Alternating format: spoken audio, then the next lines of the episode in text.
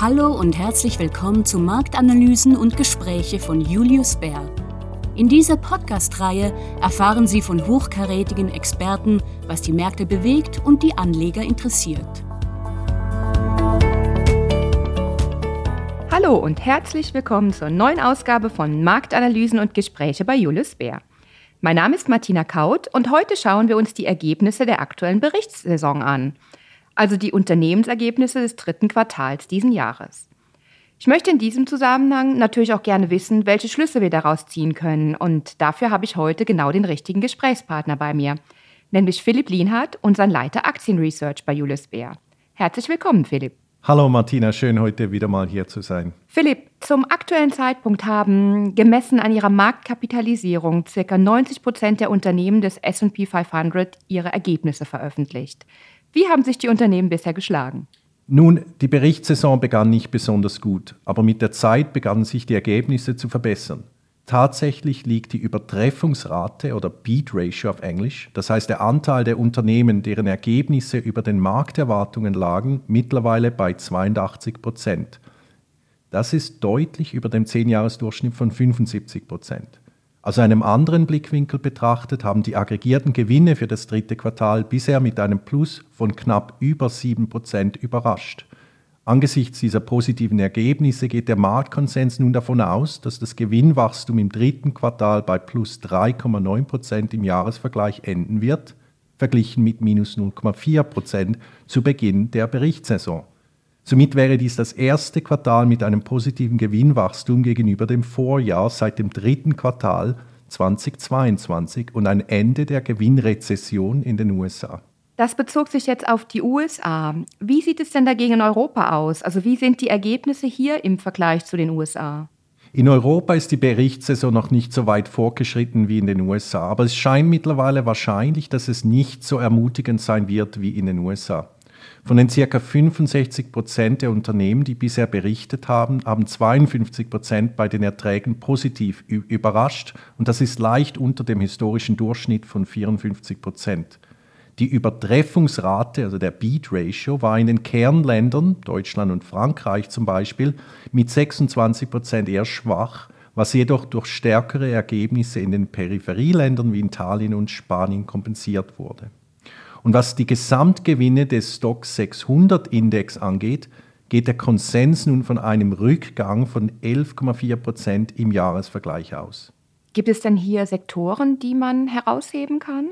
Ja, in den USA kamen die größten Treiber des Gewinnanstiegs aus den Informations- und Kommunikationssektoren und darunter waren es wirklich die Mega-Cap-Unternehmen. Nicht alle, aber die meisten von ihnen haben positiv überrascht. Auch im zyklischen Konsumgütersektor sahen wir positive Ergebnisse, wiederum angetrieben von einem Megacap-Unternehmen. Schließlich konnte auch der Finanzsektor Ergebnisse vermelden, die über den Markterwartungen lagen. Beispielsweise sahen wir im dritten Quartal leicht besser als erwartete Ergebnisse bei den großen US-Banken. Auch in Europa meldeten die meisten Großbanken bessere Ergebnisse und übertrafen im Großen und Ganzen den Konsens im mittleren einstelligen Bereich, da die Entwicklung der Nettozinserträge in der Regel besser und die Kredittrends positiver waren als angenommen. Das hört sich ja recht positiv an. Ähm, es gibt sicherlich auch Bereiche, die sich nicht so gut entwickelt haben. Ein Bereich, der im Fokus steht, ist der Industriesektor. Beispielsweise verlangsamte sich das Auftragswachstum und die Auftragsbestände gingen von ihrem Höchststand aus zurück. Und obwohl die Rentabilität robust blieb, konnten die meisten Unternehmen die Konsenserwartungen nicht mehr übertreffen. Ein weiterer Bereich mit der schwachen Zahlen war der Chemiebereich. Hier war wirklich eine allgemeine Schwäche beim Volumenwachstum und die Unternehmen kämpfen weiterhin mit Lagerabbau, die während der Pandemie und danach wegen Lieferengpässen aufgebaut wurden.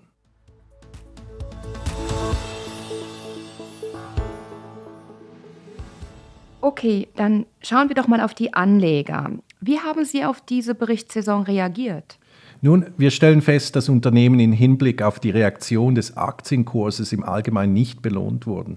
Die Unternehmen, die bei den Gewinnen im dritten Quartal positiv überraschten, verzeichneten einen durchschnittlichen Anstieg des Aktienkurses von etwas mehr als 1% verglichen mit durchschnittlich 1,5% in den letzten zehn Jahren. Und diejenigen, die die Gewinnerwartungen verfehlten, wurden von den Anlegern stärker abgestraft, als dies in der Vergangenheit der Fall war. Tatsächlich fielen die Aktien um über 3%, während dies in der Vergangenheit bei rund 2,5% lag. Ein Grund für die schwache Marktreaktion liegt in der eher zurückhaltenden Prognose für den Rest des Jahres. Nämlich nur ein Drittel haben die Jahresziele angehoben, während der historische Durchschnitt bei etwa 40 Prozent liegt. Genau, du hast jetzt gerade die Gewinnausblicke damit erwähnt. Ähm, es ist ja so, dass Aktien meistens basierend auf ihren Gewinnaussichten gehandelt werden. Und ähm, damit sind die Prognosen der Unternehmen faktisch wichtig für das nächste Quartal, also für die Aktienkurse. Welche Schlussfolgerungen sollten denn Anleger jetzt aus diesen schlechteren Aussichten fürs kommende Quartal ziehen? Ja, auf den ersten Blick ist der geringere Anteil der Unternehmen, die ihre Prognose anheben, natürlich enttäuschend.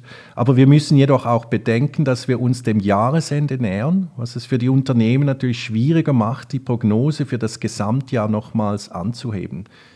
Allerdings haben die wirtschaftlichen Unsicherheiten auch zugenommen und die Botschaften der Unternehmen stimmen mit den makroökonomischen Daten überein, die weiterhin auf eine Konjunkturabschwächung hindeuten.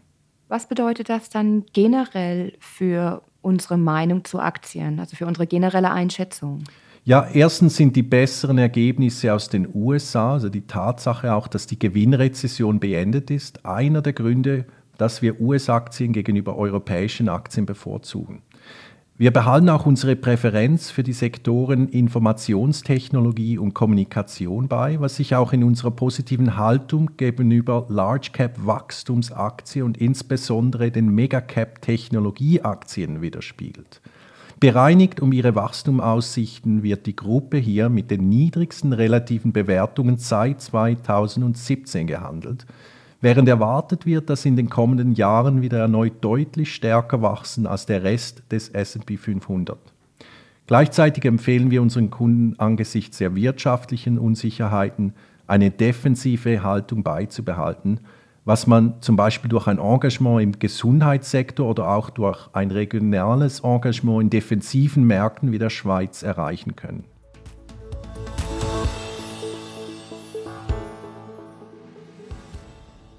Jetzt eine letzte Frage noch, ein bisschen ähm, vorausschauender mit Blick auf das Jahr 2024. Wir werden ja jetzt schon bald unseren Marktausblick für das kommende Jahr veröffentlichen. Möchtest du uns hier einen, schon mal einen kleinen Einblick geben in die Aktienstrategie? Ja, natürlich. Äh, Im Einklang mit dem, was ich gerade zuvor erwähnt habe, plädieren wir weiterhin eben dafür, dass man eher defensiv aufgestellt ist. Und einer dieser Sektoren, den wir jetzt nicht erwähnt haben vorher, ist äh, der Versorgersektor und vor allem insbesondere hier europäische Versorger. Die jüngste Underperformance und die sehr tiefe Bewertung macht das wirklich interessant für einen Einstieg.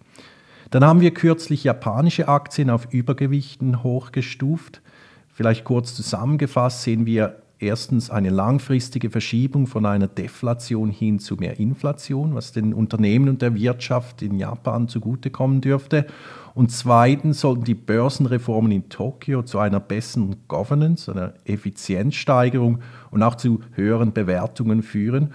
Und schließlich werden die Fundflows sowohl von ausländischen Investoren als auch von inländischen Anlegern für Rückenwind bei den Aktienpreisen sorgen. Danke für diesen Ausblick. Gibt es jetzt darüber hinaus noch einen Aspekt, den du heute erwähnen möchtest und den wir noch nicht besprochen haben in Bezug auf Aktien oder ähm, die Strategie? Ja, eine letzte Sache, die ich gerne erwähnen möchte. Äh, wir sind ziemlich zuversichtlich, dass die Aktienmärkte bis zum Jahresende weiter steigen werden. Äh, erstens spricht das saisonale Muster für eine Jahresendrallye. Statistisch betrachtet stehen die Chancen dafür gut. Äh, zweitens sollten insbesondere Aktien in den USA von dem zuvor diskutierten positiven Wendepunkt beim Gewinnwachstum profitieren. Und schließlich, was wir nicht diskutiert haben, sind die Zinsen. Die haben hoffentlich jetzt ihren Höhepunkt erreicht und äh, sollte auch kein Gegenwind mehr sein für die Aktien. Das hört sich ja doch zuversichtlich an. Vielen Dank. Die letzten Wochen des Jahres könnten dann ja noch spannend sein. Danke dir, Martina. Damit sind wir dann auch schon am Ende dieses Marktanalysen und Gespräche Podcasts angelangt.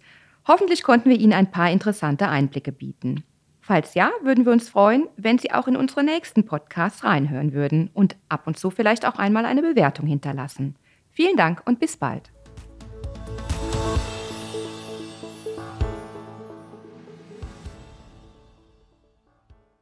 Starten Sie gut informiert in den Tag. Moving Markets ist ein täglicher Podcast von Julius Bär auf Englisch.